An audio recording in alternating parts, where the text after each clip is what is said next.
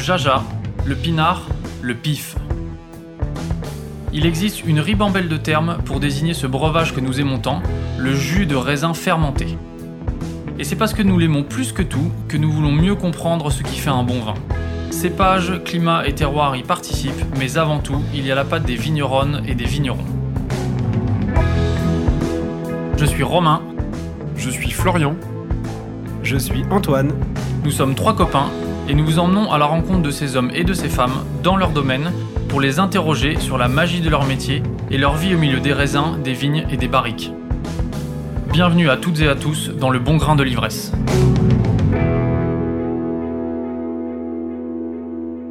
Bonjour à toutes et à tous. Je suis très heureux de vous retrouver pour ce nouvel épisode immersif en compagnie de Pascaline Lepelletier.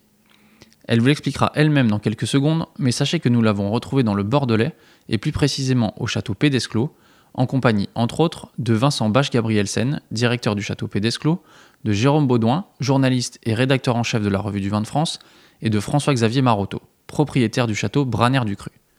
Objectif de cette journée, s'imprégner du Médoc, parfaire et approfondir ses connaissances, et surtout goûter. Et goûter en essayant de comprendre les vins avec l'appui de ses camarades d'un jour, fin connaisseurs de la région. Et vous allez le constater, la journée fut très riche. Bonjour Pascaline. Est-ce que tu peux nous dire euh, ce qu'on fait là aujourd'hui, s'il te plaît? Euh, bah là ce matin, enfin, j'ai passé quelques jours à Bordeaux, qui est une région que je n'ai pas vraiment visitée depuis quelques temps. Euh, notamment bah, Covid a rendu les visites un petit peu compliquées. Et donc l'Union des Grands Crus m'a très gentiment permis d'organiser une dégustation d'appellation et de, des crus classés pour que vraiment je, travaille un petit peu bah, les, les, grands marqueurs stylistiques communaux, les grands marqueurs des propriétés. Donc c'est ce qu'on fait ce matin. On est à Pédesclos. On est accompagné par Jérôme, euh, Jérôme Baudouin qui, euh, qui est un ami, qui est aussi le, rédacteur en chef de la Revue du Vin de France, qui est aussi un spécialiste de Bordeaux, qui vient à Bordeaux. Et l'idée, c'est vraiment de, pour moi de me recaler sur, euh, sur 2 millésimes 2005-2015 et de, de, voilà, de me repositionner, de regoûter de manière précise. Euh, les, différentes appellations médocaines euh, au, travers de la vision des crus classés. Voilà. Donc c'est le but de ce matin, de, mettre en place des, marqueurs. Une belle journée de travail en perspective. une chouette journée de travail, en plus il fait beau. Euh, c'est très agréable d'être là et de, goûter dans, des, dans une condition comme ça. Quoi. et avec, j'ai la chance d'avoir des spécialistes techniques aussi qui sont là pour la dégustation, donc on va pouvoir goûter plein de choses bien j'espère. Super. On a fait au Médoc, l'Istrac, Molis, les Margaux et les Saint-Julien. La question, c'est derrière, en fait, on a un classement alphabétique des propriétés. Est-ce qu'on revoit en fait ce classement euh, euh, pour, par style. Euh, ouais. Bah, par style, ouais. Ce serait peut-être pas idiot. Ça, serait mieux de faire par style. Alors. C'est par style ou par.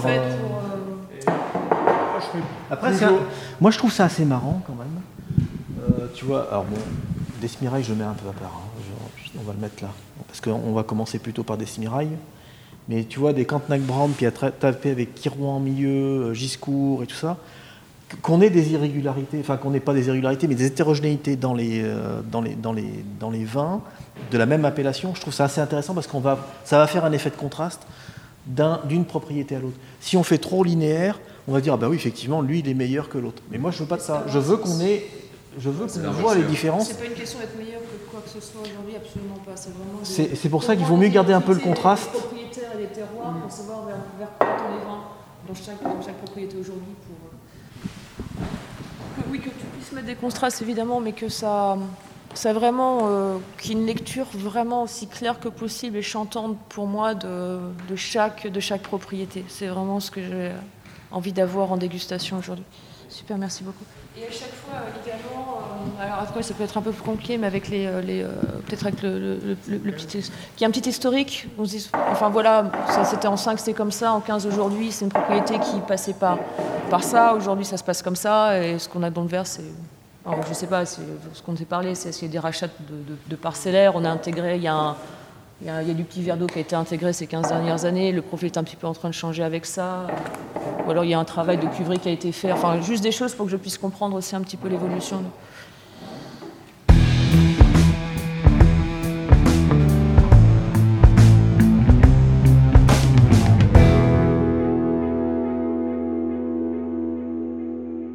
Est-ce que vous pouvez vous présenter au, micro et nous dire ce qu'on fait, ici là, s'il vous plaît Alors bonjour, Vincent Bagé-Rielson, je suis le directeur du château Pédesclos et du château Lilian-Ladouis. Donc euh, l'idée en fait était euh, avec l'union des grands crus de permettre à Pascaline en fait de balayer l'ensemble des appellations et de voir en fait les stylistiques qui pouvaient se détacher de, chacun des types de terroirs et des types de propriétés.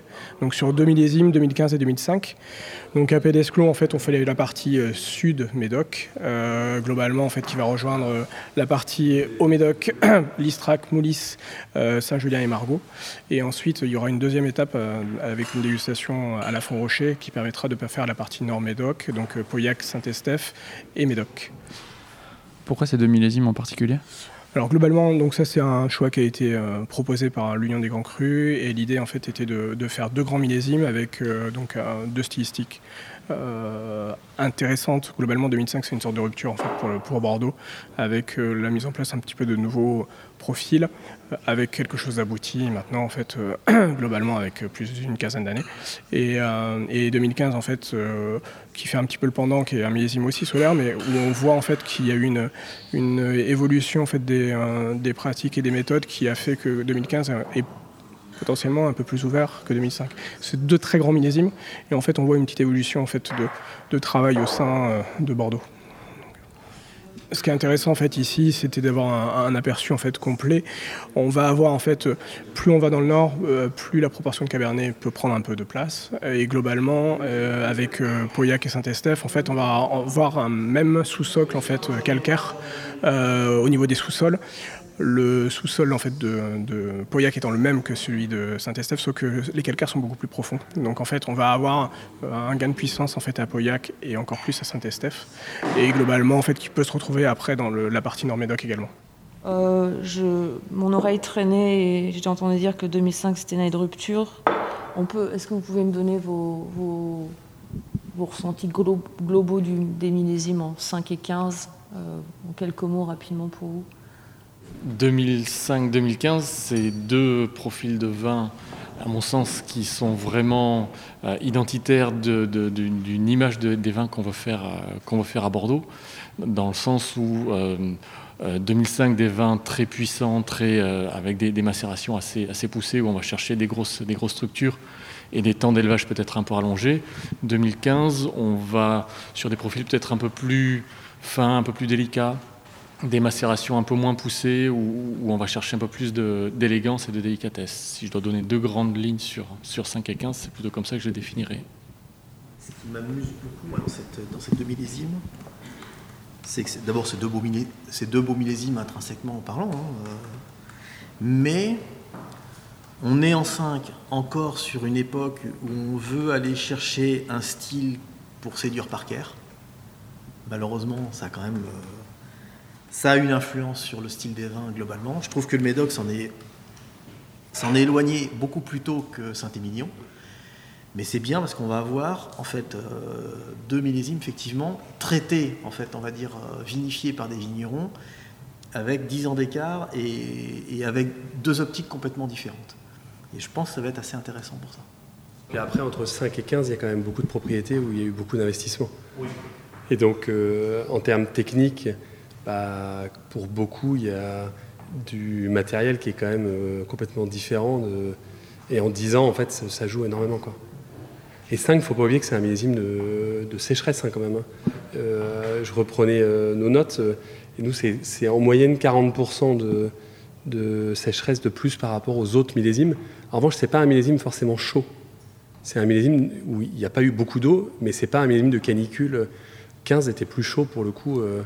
Euh, alors c'était moins sec, mais c'était plus chaud.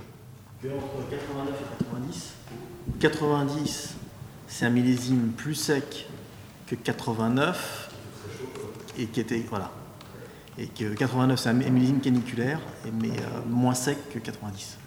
c'est des parallèles comme ça qu'on peut avoir. Euh. et on, va commencer à noter ce type de, les, ce mois de septembre avec des, écarts de température jour-nuit assez importants dans ces cas-là. Sur par exemple un 5, vous dites que c'était sec, mais ça n'a pas été chaud. On a vraiment encore ces. Euh, finalement, la fin de saison a été plutôt chaude en 5. 15.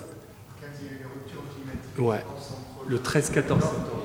Euh, je pense qu'elle doit être assez marquée, on la retrouve assez nettement, alors qu'il y a une homogénéité dans le millésime en 2005 au niveau de la climatologie. entre Margot et euh, les autres appellations du Nord, il y a aussi une différence, c'est que nous, le, je sais plus, le 13 ou le 14 euh, septembre, on prend, on prend 30-35 mm en 15 et le millésime 15, si, donc plutôt plus nord, si on n'avait pas pris ça, on partait sur un millésime euh, d'anthologie. Quoi. Et euh, alors ça reste un très grand millésime, mais on aurait pu faire encore plus grand. Euh, je, parle là plutôt Saint-Julien et, le reste plus au nord.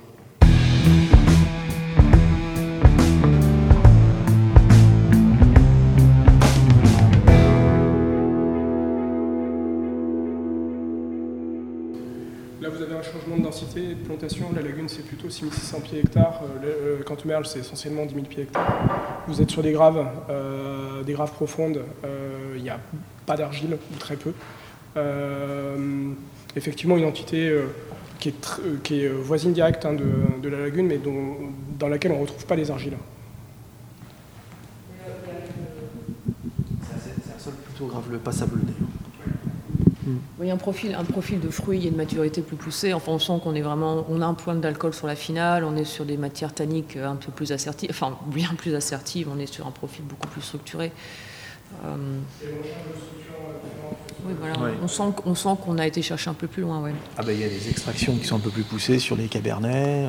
Euh. Là, par contre, là, là, cabernet ressort, euh, les, deux hein, ressortent beaucoup plus aromatiquement et en termes de structure, on est sur un profil beaucoup plus euh, attendu, entre guillemets, sur une expression au médoc. Euh, est-ce que je peux vous demander, alors ça c'est vraiment pour moi en termes de déguste, alors je ne sais pas si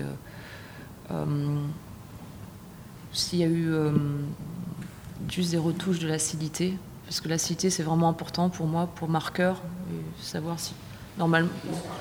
Sur les 5, je ne crois pas qu'il y ait eu... Sur les 15, il n'y a pas eu de D'accord, non, c'est juste vraiment pour être sûr que, parce que c'est vraiment un marqueur important pour moi de, sensation de bouche. Très bien. Après, ce qui est, intéressant dans ce c'est vrai qu'on a un peu plus euh, été chercher les extractions, notamment sur les cabernets. On n'a que 8% de cabernet franc, mais alors, c'est un marqueur, euh, comme dans certaines propriétés où le petit verre d'eau va vraiment être là pour, euh, pour vraiment redonner du relief, une espèce de virgule en fin de bouche. Eh ben là, on a le cabernet, le cabernet franc, et là, il est en milieu de bouche, il refait le corps de la, de la, de la, du, vin. Pas ce que tu en penses, mais. Euh, bah, oui, c'est un vin qui est un peu, un peu poussé. là, on, sent une sensation un peu plus chaude sur les fins de bouche, qui, euh, alors que la lagune, on n'avait pas du tout ça. Si vous pouvez me donner les alcools, parce que ça, ils aiment beaucoup nous questionner sur les alcools aussi. À l'aveugle, c'est compliqué l'alcool.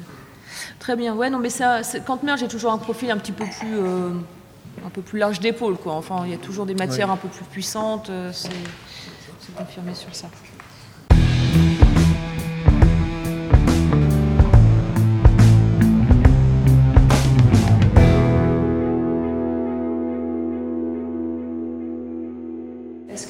Vous voyez beaucoup de différences, des textures. Est-ce qu'ici c'est plus savoureux? Moi, dans ma tête, c'est plus savoureux. J'ai des merlots ici qui sont toujours un petit peu plus floraux, des choses qui vont tendre sur un. dans les marqueurs, c'est un petit peu vraiment le, côté euh, thé, euh, ou des choses comme ça, alors que je vais avoir des merlots plus, plus sur les chairs fruitées euh, de l'autre côté, à droite, et un peu compliqué sur les Pessac, parce que c'est un peu les mix des deux. Est-ce que vous avez un profil merlot Vous voyez ce que je veux dire? Pessac sur du Médoc, en fait, pour moi, c'est Donc, quand on parle sur Médoc, c'est vraiment euh, Naco, Ludon, voilà. Euh, et vous avez des, euh, des, merlots qui ont une aromatique, mais qui manquent souvent un petit peu de chair. Et effectivement, des, pour le merlot, il faut soit de l'argile, soit du calcaire, soit des graves mêlés d'argile. soit, soit les trois, ça c'est génial. et donc en fait, effectivement, cette notion de maturité lente, maturation lente, plus en fait euh, des sols qui sont quand même naturellement pauvres et quand même assez profonds au final, contrairement à Saint-Émilion.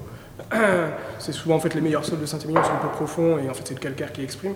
Nous on a cette mixture, en fait ce mélange de argile euh, calcaire avec ces graves qui fait en fait qu'il y a des nuances, c'est moins charpenté souvent, mais en fait c'est plus ouais, effectivement le côté esprit euh, aromatique quoi. C'est moins c'est moins le côté le fruit du merlot on va dire un peu flamboyant, c'est souvent moins flamboyant. Mais par contre, en fait, il y a, une expression complexe qui, pour moi, vient en fait de cette complexité de forme, de, sol, pardon. Je veux pas dire, mais je vois l'heure qui tourne. Allez, Peugeot 15.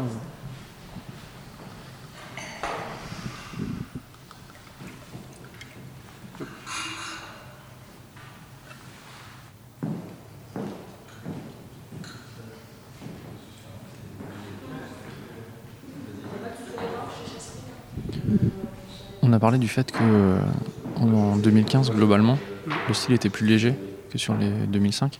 Qu'est-ce qui a fait qu'en 10 ans, on s'est dirigé vers, vers des styles de vin plus légers comme ça Déjà une influence en fait de, la climato. Hein. Euh, globalement, il y, a eu, un petit peu d'eau en fin de cycle qui a permis en fait de détendre un peu les raisins, alors qu'en 2005, il y avait des toutes petites bêtes extrêmement concentrées. Et ensuite, un changement aussi de, d'optique, d'objectif. En fait, euh, je disais que 2005 était un millésime de rupture, c'est que pour moi, en fait, ça fait partie des derniers millésimes euh, où on a euh, tenté de rechercher un niveau de concentration très élevé. il y avait de l'acidité, donc on attendait de ces un bel équilibre, mais ils sont restés fermés en fait pendant assez longtemps. En 2015, en fait, dès le départ, c'est un millésime qui a été très ouvert et capable en fait d'être dégusté en fait assez facilement. Pourquoi? Euh, Il y a un niveau de concentration qui est certes un petit peu plus faible que 2005, mais il est là. C'est un grand millésime bordelais. Mais en fait, on a on a d'une part des raisins qui étaient un petit peu plus déliés, donc moins, moins denses et moins concentrés, qu'on allait moins chercher parce qu'on avait euh, cette envie de buvabilité en fait retrouvée, on va dire. Voilà. Euh, et globalement, c'est euh, très intéressant de déguster ces deux millésimes-là parce que 2015, avec ce côté en fait, cette digestibilité en fait retrouvée, malgré un niveau d'alcool qui est relativement important, en fait, on, est sur des vins digestes. Et cette buvabilité là que vous recherchez c'était pour répondre à une demande du marché? Aux consommateurs Il n'y a, pas que ça, c'est que globalement, en fait, euh, euh, comme disait Jérôme, il y a eu en fait, euh, pour un moment, en fait, ce qui faisait déterminer en fait, qu'un vin se vendait très bien, c'était l'annotation des journalistes, et en particulier de Robert Parker. Et donc, en fait, vu son goût pour des vins en fait, assez denses, il y avait une recherche en fait, de, cette structure dense et puissante, parfois au détriment d'un certain équilibre. Donc, sans perdre l'identité des propriétés, mais parfois on, allait à un certain excès de densité de concentration en, perdant cette. Et donc en fait, 2015, euh, clairement, on, a retrouvé en fait cet équilibre-là, puisque en fait, euh, oui, clairement, en fait, je pense qu'il y a eu une évolution de la consommation. Euh, euh, on a euh, désormais en fait les vins sont bu rapidement, peu gardés, mais en fait il faut qu'on fasse des vins qui soient agréables à boire tôt, tout en gardant leur, potentiel de garde. Et en fait tout l'enjeu il est là, c'est se dire j'aurais ouvert une bouteille jeune en disant j'aurais pu la garder, mais je prends du plaisir, et pas j'aurais dû la garder. globalement, c'est vraiment ça. Et, c'est avoir cette notion de digestibilité, d'équilibre, de fraîcheur, en fait, euh, qui a été quand même retrouvée. Il y a eu une évolution des mœurs, en fait, de manière générale, que ce soit en fait au niveau des consommateurs, certes, mais au, niveau en fait aussi euh, des équipes techniques, des propriétaires, en fait, qui ont une vraie remise en question. Et c'est ça où Bordeaux est assez intéressant, c'est que même si on a cette image un petit peu euh, lointaine de, quelque chose de sclérosé qui ne bouge pas. En fait, euh, quand on voit les évolutions de 2005 à 2015, c'est flagrant. Quoi. Il, y a, y a une remise en question. Il y a des questionnements qui sont apparus, tant au, niveau des modes culturels que des pratiques euh, techniques. et le but, c'est quoi? C'est d'exprimer en fait l'âme d'une propriété à chaque fois, dans son millésime.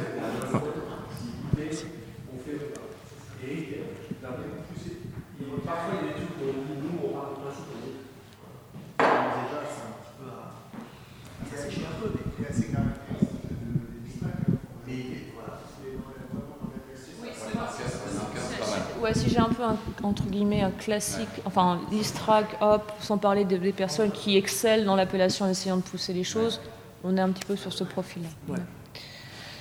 Sachant que Loïc, euh, qui est le président de l'appellation en l'occurrence, euh, pousse pour euh, qui est un regroupement de Moulis et de l'Istrac. Parce qu'au niveau des terroirs, en fait, ils ont quand même beaucoup de similitudes. Il y a beaucoup de propriétés qui sont sur les deux, sur les deux appellations et ils voudraient euh, essayer de, rassembler les deux. Mais là, c'est un travail à 10-15 euh, ans pour euh, faire passer le dossier à l'INAO et tout ça. Mais Loïc est jeune, donc euh, il peut. ça fait sens, hein. Non, mais pour eux, et puis, ils, ils- eux, ils ont besoin de, de plus exister en fait. Et donc euh, les deux appellations regroupées, ça sera plus, euh, plus facile aussi. On peut dire que Fourcas, Clark, on est vraiment sur les gens plus ambitieux, qui ont mis les moyens, qui essaient de, de vraiment de pousser euh, en termes d'investissement, de, de tout ça. C'est clair qu'en fait, hein, ça a été les premiers à intervenir. Clair, parce qu'historiquement, quand même, c'est assez. euh, c'est une propriété qui a fait bande à part. Donc, c'est création ex nihilo d'Edmond Rothschild, qui fait bande à part. Ça n'existait pas, Clark, avant? Non, mais il a- c'est complètement inventé. Mais c'est ce qui est marrant, c'est que il part volontairement sur une propriété très majoritairement Merlot. Pour plaire aux Américains, pour plaire, pour avoir un vin qui soit plaisant immédiatement et euh, et un terroir qui s'y prête. Mais euh, c'est intéressant de voir le parti pris dès le départ d'une propriété qui se dit euh, je vais vers l'export, je vais vers le marché américain, je veux des vins qui soient euh, Quoi Non, mais quand, quand tu le reprennes, euh, Clark, c'est euh, un champ. hein. C'est un champ de ruines. hein, et ils repartent. Vraiment, c'est 80, je crois. Si, parce qu'ils doivent faire le, le cuvier, ils doivent le faire en 80. C'est le premier grand cuvier inox qui a été fait euh, dans le Médoc, en fait. hein. Clark. Une création ex nihilo s'inspire de voilà, je veux aller vers tel marché, donc je vais faire un vin qui soit pour ce marché. Je me fous de savoir si je suis dans le Médoc et si c'est le Cabernet Sauvignon. Ce qui m'intéresse, c'est ça. Et sur des terroirs, comme, comme vous disiez, quand même, euh, qui semblent se faire. Oui, mais tu n'as aucune propriété à l'Istra qui euh, va Non, avoir non, autant de, de, Cabernet- de, de Merlot. Quoi.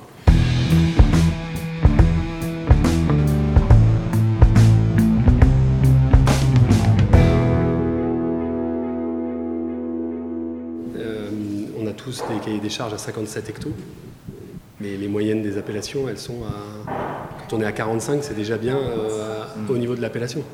Et après, on prend les derniers millésimes, on est plutôt à 35, 37, 38, 39. On est très très loin de euh, ce qu'on pouvait faire par le passé. Ou par le passé, du coup, quand on faisait du 55-60 hectos, ça faisait du sens d'avoir des grosses euh, cuveries avec des grands, contenants.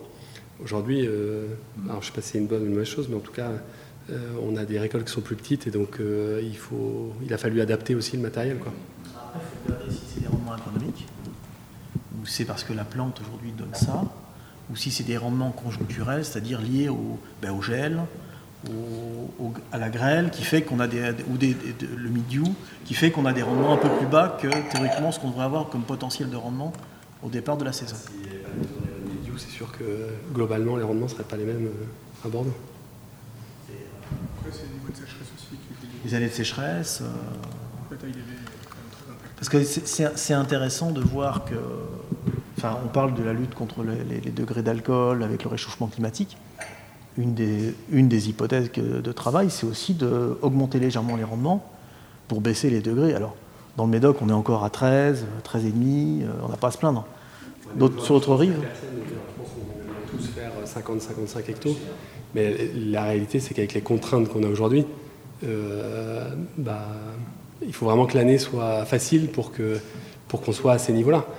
Et donc, euh, ça me paraît compliqué. Ce, sujet-là me paraît compliqué de gagner euh, en faisant plus de volume. Parce que même en faisant plus de vendanges vertes, des choses comme ça, on voit bien que bah, les années de sécheresse comme cette année, je pense que cette année, il n'y a quand même pas grand monde qui a fait des vendanges vertes et pourtant, on a des volumes qui sont tout petits. Et pourtant, on avait une super sortie.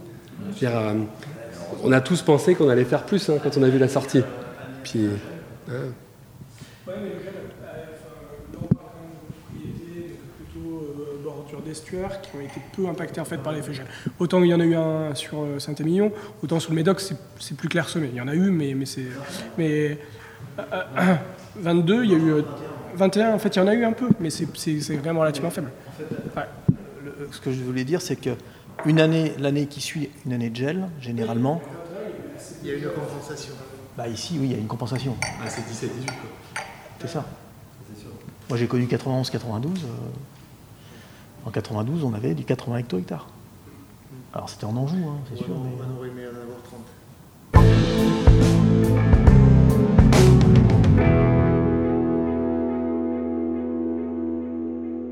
Il est maintenant l'heure de changer de lieu. Nous nous déplaçons vers le chai du château Pédesclos pour une petite surprise. Depuis quelques années, une parcelle du domaine a été divisée en trois et chaque partie est cultivée d'une manière différente. Une en conventionnel, une en bio et une en biodynamie. Ce jour-là, nous avons la chance de goûter les vins produits sur chacune de ces parcelles en 2019. Avec Et donc, une, une jachère avant qui avait été faite ou Oui, il y a encore eu deux déjà ans, il y a eu deux ans de, euh, de repos, ce qui n'est pas extrêmement important, mais à l'époque, en fait, on avait une problématique, c'est que le vignoble était en tellement mauvais état qu'il fallait quand même qu'on ait un retournement un peu rapide. Et, euh, donc, euh, l'idée, en fait, c'était de voir l'impact cumulatif de pratiques euh, et de comparer les vins et de- d'en tirer des, conclusions, en fait, qualitatives. Donc, il y avait de toute façon une ambition de- des propriétaires de basculer en bio à un moment ou à un autre. L'idée, en fait, était de se dire est-ce que c'est le bio, est-ce que c'est la biodynamie et pourquoi on y va, en fait. C'était vraiment ça. Euh, ça, ce sera plus facile comme ça. Donc, euh, juste pour vous présenter euh, les artisans, donc Félix, euh, donc, euh, ça, c'est notre chef de culture, donc c'est le patron de la vigne. Donc, voilà. Jeune patron de la vigne. Voilà, exactement. Donc euh, Félix en fait a fait son stage de fin d'études chez nous euh, sur de la sélection massale de petits verres d'eau et puis euh, il a été à Lilian-la-Duisse puis il est arrivé à, à et donc c'est l'artisan euh, euh, ouais, exactement Montpellier, super bon. C'est l'artisan de la bio de la biodynamie en fait puisque Félix est arrivé en 2019 on a commencé notre conversion en 2019 et on va goûter les essais 2019 donc là l'idée c'est vraiment C'est la première année. Hein. C'est, alors, c'est, c'est la première année de la conversion officielle, mais en fait, c'est, euh, on a commencé le travail en 2012, et ici, sur cette parcelle-là, c'est depuis 2015. Donc, euh, on a quand même, en fait, euh, on a constaté des différences. Voilà, après, vous les rejoindrez, vous les rejoindrez pas. Mais en tout cas, en fait, on a constaté des différences assez significatives, en fait, euh, d'état. Ce qu'on a pu constater, en fait, c'est des différences de maturité de raisin légères, euh, pas forcément aussi grandes que ce qu'on aurait pu euh, croire des différences de taux de microrisation, ça assez important en fait. euh, et, euh, après, comportement des vignes, résistance à la sécheresse, pas forcément des, grandes, des grands éléments. Mais par contre, en fait, c'est sur des petits détails et la maturité des raisins et surtout en fait la stylistique des vins euh, à la fin. C'est fait comment en vinification C'est le même protocole. c'est le même protocole en fait. Euh, globalement, on est euh, voilà. Vous avez, on repassera en fait euh, tout à l'heure à côté, mais globalement, on a, on a eu la chance d'avoir un cumul micro, de micro-vinification. Euh, et donc, en fait, on peut comparer euh, des éléments comparables. Et l'idée, en fait, c'est vraiment d'avoir euh, un schéma de vinification identique. Donc, euh, pour l'instant, c'est le virage. Euh, et en fait, on est sur la même cinétique euh, de fermentation, enfin, tant que faire se peut, et euh, le même temps de cuvaison, etc. C'est élevé dans des barriques de deux vins, donc en fait, qui ont censé avoir en fait euh, diminuer leur emprise du bois. Et l'idée, en fait, c'est que ben, on, on a un suivi jusqu'à la mise en bouteille. On met en bouteille euh, 120 bouteilles, et puis on suit ça en fait euh, progressivement. euh. La vinification sur un protocole très technique pour s'assurer qu'en fait le, la- le seul paramètre différentiel soit la, soit la viti. C'est exactement ça. Là, on fait un aveugle. hein. Ouais. Le but, c'est Ah ça. bah oui, bah, ce, serait trop, ce serait trop facile. On a trois vins. De gauche à droite. Petit interlude, car c'est l'heure de la dégustation. Je vous épargne le grumage, les gens qui crachent, et je vous emmène directement à la discussion qui en a résulté. Je suis, c'est la première fois que je fais un protocole comme ça. C'est-à-dire que soit je goûte des choses qui sont de A à Z sans rien, ou alors je goûte des choses vachement techniques, mais j'ai jamais fait un protocole où je goûte que la viti avec une vinif très contrôlée, qui pour moi euh, lisse un petit peu peut-être parfois les différences, surtout quand c'est jeune. Les soufres, c'est compliqué parce que ça, quand il y a quand même pas mal de soufre, ça, ça atténue un peu les angles dans la jeunesse. Ça se révèle plus tard, mais ça, ça, ça patine un petit peu les, les différences jeunes. Mais je comprends tout à fait pourquoi vous faites un protocole similaire pour comprendre ça. Euh, Là-dessus, je vois des oxydations un peu différentes au niveau des raisins. En fait, je goûte des aromatiques un petit peu différentes par rapport à. C'est strictement la même Oui, bah, j'imagine que vous avez fait ça un protocole euh, ingénieur agro. On fait, un- on fait une thèse.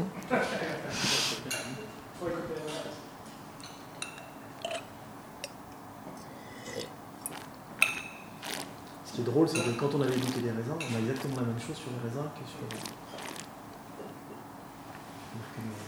les. En toute humilité, moi je veux dire que c'est compliqué quand même à ce stade-là de. Alors les préférences, c'est plus les, ressentis de bouche. On n'a pas exactement les mêmes ressentis alcool, acide, tanin sur les trois vins.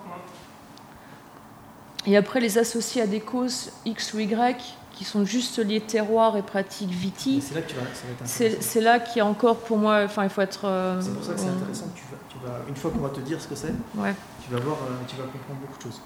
Ouais, mais je pense que nous, en tant qu'acheteurs, on est très, très, euh, on est très euh, pédant en termes de ça, c'est bon, c'est pas bon, ça vient de là, ça vient de là. En fait, on n'y connaît pas quand même pas grand-chose et qu'il y, a, toute une, évolution du, vin euh, qui est très complexe et qu'on maîtrise peu, nous, en tant que dégustateurs. J'ai plus d'asséchance sur numéro 1 avec une réduction, avec un fruité qui, on, ressent, sent une réduction aromatique assez marquée, un tanin un peu plus assertif, un peu plus court en bouche. Deux, il y a plus d'oxydation, il y a un fruité beaucoup plus marqué sur l'avant, et un tanin un tout petit peu, moins, un tout petit peu plus poli, euh, moins d'asséchance et un tout petit peu plus de longueur. Trois, on est un peu entre les deux. Hmm. Il y a une acidité qui remonte un peu. Autant le, une acidité qui remonte un peu plus à la fois sur le milieu et le deuxième tiers de bouche et un côté salin. Euh, il me faut encore une salivation plus aqueuse sur le 3, une salivation plus protéinée sur le 1, une salivation entre les deux sur le 2. Et c'est ce que je disais à Jérôme, euh, c'est un truc que je commence à travailler beaucoup et je suis juste au début de l'exploration, mais la, réaction corporelle par rapport euh, saline protéinique contre saline, salive aqueuse et la réaction par rapport aux dominantes, qui sont une réaction physiologique euh, immédiate, ça fait que. Voilà, donc plus d'oxydation et plus d'oxydation sur deux, ça c'est clair. Ça, le fruit est plus patiné, euh, aromatiquement, en bouche il y a une sucrosité plus immédiate, tout est un peu plus euh, secondaire en termes de structure. Alors après, euh, c'est voilà, moi je, honnêtement aujourd'hui je peux pas vous dire sur les trois lequel est en quoi. quoi et... Il y a plus d'ouverture, effectivement, aromatique, pour moi sur les deux, il y a un côté un peu plus lent qui se dessine. J'ai une structure qui est un poil plus ferme en fait sur le troisième. Euh, ça, raffermit un petit peu et ça, pour moi, ça le, durcit légèrement. Euh, et finalement, en fait, l'ouverture, euh, certes un peu oxydative du 2, en fait, lui amène aussi un, côté plein sur le 2. J'aurais plus de plaisir à côté le 2 aujourd'hui, immédiatement, que les deux autres. Il y a une espèce d'évidence, c'est plus facile, c'est plus, plus, plus harmonieux en termes de, structure, alors que les deux autres ont des, ont un petit peu des paliers où c'est un tout petit peu plus disjoint en termes de, de structure tannique. Et il y a plus de réduction quand même sur le 1 pour moi. Alors j'imagine que vous avez tous ouvert au même moment, mais plus de réduction. Euh, aromatiquement, on est vraiment sur des notes euh, qui un peu plus variétage, ce côté. Euh, alors c'est là que moi je suis aussi pas du tout technicienne et je, ça me manque beaucoup dans mon cursus de ne pas avoir fait d'études DNO et tout ça, mais on se dit est-ce que c'est les composés soufrés qui viennent justement de la joussou parce que ça vient du Cabernet Sauvignon, on est sur ce côté feuille de cassis que parfois on associe à certains types de vinifs. Voilà, je ne sais pas d'où ça vient et c'est le lien qui manque par rapport à un ressenti et une connaissance technique bah, que j'ai pas quoi. Il y a plus de réduction sur le 1. Ça arrive assez souvent en fait sur cette modalité-là, le côté un peu plus fermé, un peu plus strict. Alors, euh, soit en fait on, estime que c'est ce qui va amener le vin à grandir, etc. Mais là on est donc euh, bah, deux ans et demi après la mise en bouteille. Euh, effectivement, enfin un an et demi pardon après la mise en bouteille. Le tanin est plus marqué, c'est plus asséchant. On finit sur un tanin à la fois de raisin et de bois. Et pourtant, ouais, globalement, euh, on est vraiment sur un barrique de, de vin euh, les moins marquantes possibles. c'est des arnajous. Ouais. Donc, euh... ces extractions tanniques, ça c'est un truc, moi j'ai hâte de voir d'Axel demain, parce que c'est plein de questions que j'ai lui poser par rapport aux barriques d'un vin, de vin, trois vins, qu'est-ce qui se relâche après deux, trois vins, parce qu'en fait c'est pas si neutre que ça, hein, dans mon expérience. Donc c'est plus des profils, voilà. Ça c'est un vin compliqué, le 1, plus compliqué. Euh, je ne sais pas trop comment ça a évolué, j'ai du mal à me projeter. Je ne sais pas si les choses vont s'arrondir ou ça va continuer à être un petit peu disjoint pendant un certain temps. Deux, à une espèce de facilité immédiate euh, qui lui donne euh, une appétence facile. Trois, à une acidité un peu plus marquée, des tanins un tout petit peu plus donc en termes structurels, c'est un peu entre les deux. Donc j'aimerais bien savoir ce que c'est. Alors, je ne sais pas si vous êtes d'accord. Moi, je parle beaucoup avec en disant beaucoup de bêtises, mais bon, il y a des spécialistes techniques. C'est ce qui revient dans les dégustations qu'on a pu mener sur les modalités. hein. C'est vraiment ce côté euh, sur la modalité 1, donc qui est la modalité biodynamie. On a quelque chose qui est toujours jugé un petit peu plus fermé, un peu plus sur la réserve, et on se pose la question de la potentialité de garde. Est-ce que ça amènera pas le vin plus loin ou plus? Donc on est encore en questionnement là-dessus. Le deuxième, c'est la modalité bio, en effet euh, très ouverte, euh, presque prête, gourmande et suave. Et sur la troisième, on est sur la modalité raisonnée. Voilà, donc biodine, bio, raisonné. Et c'est ce qui ressort à vos commentaires de dégustation, c'est ce qu'on a nous perçu dans les dégustations passées et avec vieillissement, puisqu'on mène ces dégustations euh, et on les, on les redéguste voilà, de manière assez régulière pour comparer et voir si avec le vieillissement ça s'écarte ou au contraire ça, se- ça a tendance à s'amenuiser.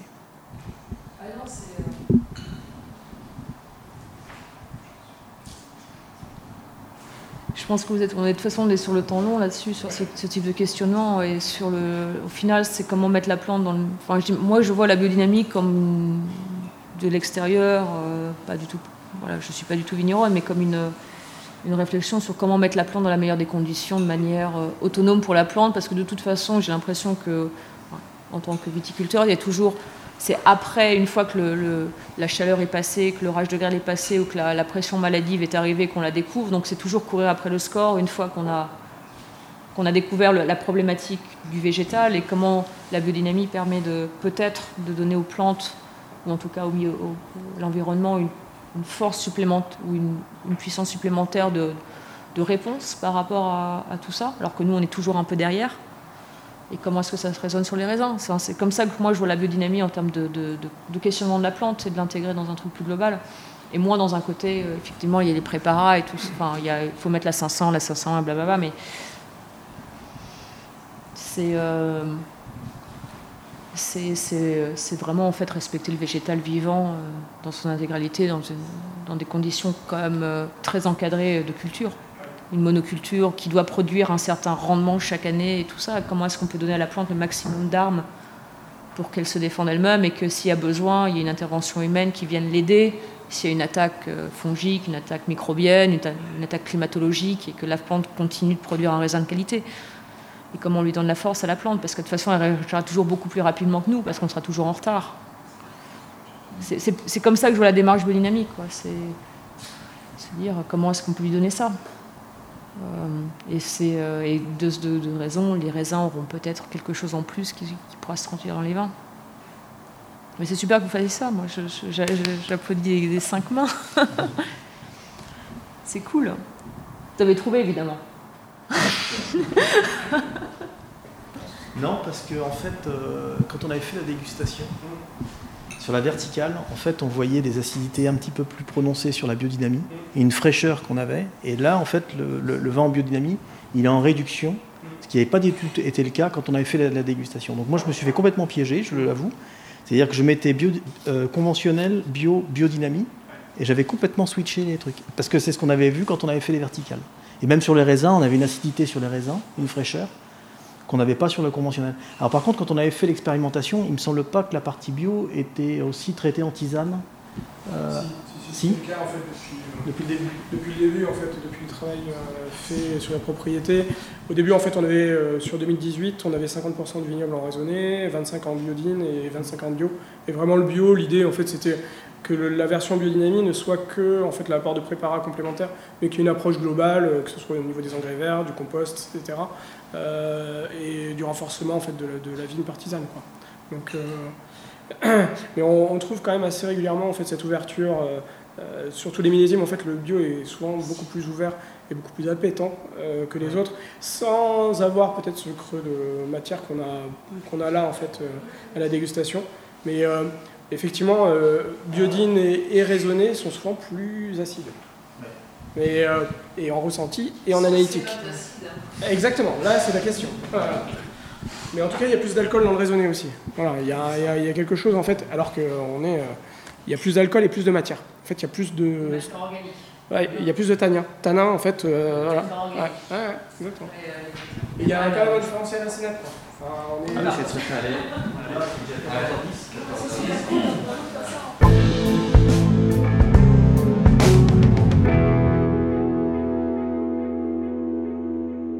Dernier temps de cet épisode avec un petit tour dans les vignes. L'occasion de constater les progrès qui ont été faits en viticulture et notamment l'utilisation des couverts végétaux. En fait, au final, il y, a eu cette, hein. il y a eu cette phase sur euh, Pédesclo euh, Capital qui a été. euh, On a essayé de refaire vivre les sols, on a beaucoup, beaucoup travaillé les sols pour les oxygéner, etc. Et au final, on a, on a fait beaucoup d'apports d'am- d'amendements, mais c'était pas forcément. On se rend compte que c'était pas forcément euh, la meilleure utilité. On est arrivé jusqu'à. Effectivement, ça a permis euh, d'avoir un vignoble qui exprimait plus, mais on est arrivé en fait à une butte, et ça, en fait, clairement, maintenant, on, on est face à quelque chose de plus intéressant. Et tu vois qu'en fait, ton, oxygénation, ton oxygénation, ton aération des sols, elle, elle est bien meilleure avec un couvert végétal qu'avec un labour. Même sur la butte, en fait, d'avoir euh, des mauvaises herbes, en fait, parce que là, on est que sur des agentisses qui poussent, ça aère beaucoup. Quoi. La manière dont on veut les structurer, ça, ça va, ça va être de- de- certaines, certaines variétés qui, peuvent le faire euh, grâce aux racines. C'est tout un raisonnement qui est. euh, Et puis, en fait, sur un sol viticole, enfin un, un sol euh, de culture, euh, la microbiologie euh, se fait sur les 20 premiers centimètres. Quand tu fais un simple griffage, tu détruis toute ta microbiologie de ton sol qui est obligé de se refaire. Les bactéries et tout ça. Tu prêches une convaincue là-dessus. hein. Donc c'est vrai qu'un enherbement, euh, sur comment gérer ça sur 100 hectares. Ah, c'est plus la question, c'est comment tu fais ça bah, sur. c'est du monde. Faire ça sur un ou deux ou trois. C'est tout. contre Exactement. 100, pas- pas Mais, euh, C'est une, question de une question moyens financiers et de, et de- de moyens techniques. Il y a ça, plus le fait de- d'une technicité qui est en fait le semi-direct. L'idée, en fait, c'est qu'on sème sans travailler des sols à terme. Oui, bah, Et le semi-direct, en fait, la problématique, c'est que sur des vignes à 150, ça se fait, 2 mètres, ça se fait, mais sur vignes à 1 mètre, ça n'existait pas jusqu'à il y a deux ans. Parce qu'en fait, la technologie, elle n'existait pas. ouais. Mais maintenant, en fait, euh, il y a une telle demande et il y a un revirement. Qui a créé, l'innovation, puisque au départ personne n'en faisait, donc euh, les gens, les, enfin, les fabricants n'allaient pas ou Ils le, le faisaient au euh, dos avec. voilà, euh, artisanalement et sur une petite partie du Après, vignoble, mais comme on disait, sur des propriétés de 5 hectares ou de il faut 50 toujours qu'il y ait une adéquation entre le matériel, pour les stratégies de traitement, des choses sûr, comme non, ça. tu- je sais bien, pour, après, euh, il par rapport faut à la surface. techniques par rapport à ce que Ah tu ouais. as besoin de faire. Et donc, tant que tu n'as pas ça et qu'il n'y a pas la demande, enfin, on revient toujours sur la demande de marché c'est par ça. rapport aux besoins. Et avant, Le- c'était facile d'avoir ton sac de semences sur le dos et que tu avais ton hectare, euh, ton hectare à toi à faire. ça.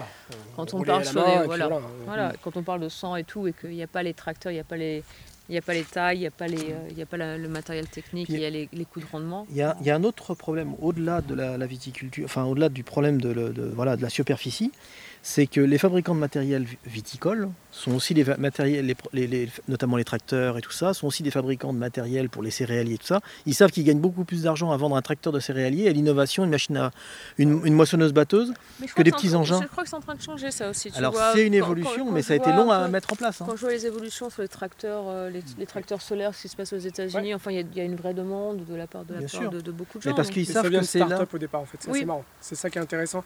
C'est soit, en fait, on, on transmet un savoir-faire euh, d'une euh, production euh, importante à une petite production comme la vigne, en fait, finalement, parce qu'on est une petite Oui. production par rapport à ça. Soit, en fait, Oui. c'est des start-up, des petites, des petites structures. Et euh, c'est pour ça que ça bouge pas mal, là. Et on voit, faut qu'on y aille. Euh, parce que, oui, parce gens qui ont être- Il y a le fait que la viticulture euh, est une, ouais, enfin, qui une agriculture très rémunératrice Oui, qui permet aussi ça. de financer ce genre d'innovation. Voilà,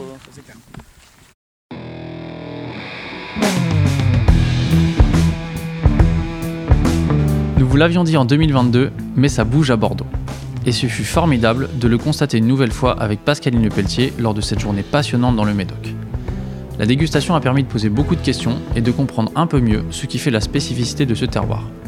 Merci à toutes les personnes qui nous ont accueillis à bras ouverts ce jour-là et qui ont accepté de répondre à nos questions. Et merci Pascaline de partager ça avec nos auditeurs et auditrices. Je suis Romain Becker et vous écoutez Le Bon Grain de l'Ivresse. Réalisation Romain Becker, Antoine Sica et Florian Nunez. Merci à Emmanuel Nappet pour la post-production, à Emmanuel Doré pour le générique original et à Léna Mazilu pour les graphismes. On se retrouve dans quelques jours pour une nouvelle interview de Pascaline Lepelletier. D'ici là, éclatez-vous et buvez bon